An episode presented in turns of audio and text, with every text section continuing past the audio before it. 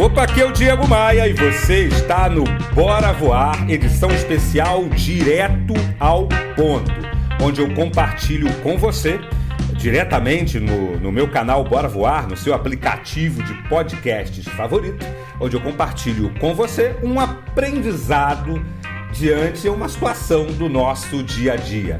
E fica despreocupado.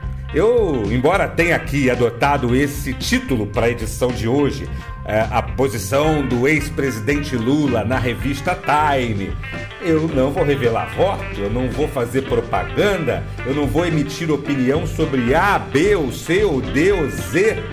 Eu quero aqui apenas pegar esse exemplo para compartilhar uma relíquia um ensinamento com você, um aprendizado com você para melhorar a sua performance no seu trabalho, na sua relação com os seus clientes, na sua relação com os seus colaboradores, na sua relação com o seu chefe.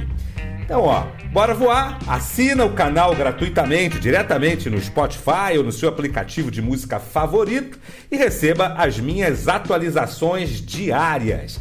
Bora voar. Tem a sua versão inspiracional, com meu texto motivacional, tem essa versão direto ao ponto, onde a gente pega um aprendizado pincelado numa situação que tem acontecido no Brasil e no mundo todos os dias, ou assim que é possível. E também a edição de entrevistas onde eu recebo no meu estúdio os mais influentes profissionais do Brasil e do exterior. Mas, como o nome sugere, bora direto ao ponto para essa história. Moçada, moçada, moçada, o negócio é o seguinte.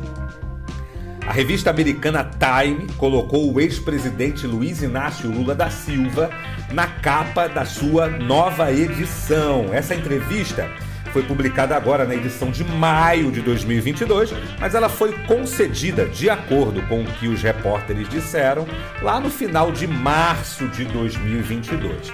Antes de qualquer é, análise ou tentativa de análise política, é importante dizer que muitos outros líderes empresariais e políticos do Brasil já foram mencionados nas suas listas ou mesmo já foram destaque de capa da revista Time.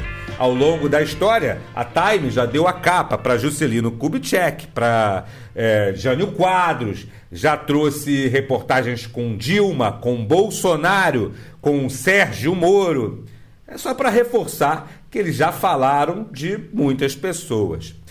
Mas essa entrevista, nessa entrevista, o ex-presidente Lula falou de um monte de coisa, uma porção de coisas, mas uma em especial chamou a atenção de gregos e troianos de políticos do lado A, políticos do lado B.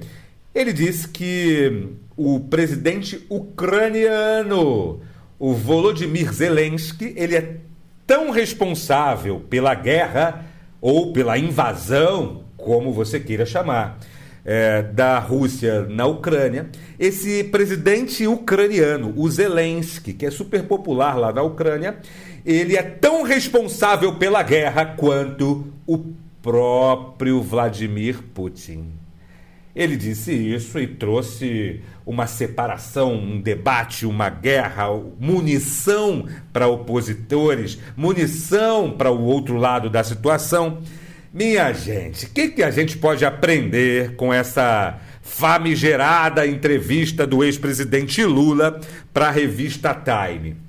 Não utilize argumentos separatistas nem argumentos polêmicos quando você estiver numa reunião de empresa, quando você estiver numa reunião com os seus colaboradores, numa reunião com os seus colegas e principalmente não utilize argumentos polêmicos e separatistas quando você estiver frente a frente com o seu cliente.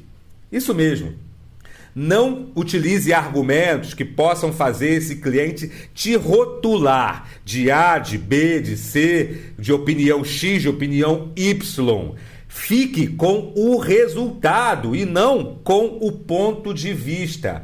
Assuntos polêmicos numa reunião de negócios, assunto polêmico na empresa, tem o objetivo claro de separar, de rotular, de polemizar, de trazer discórdia.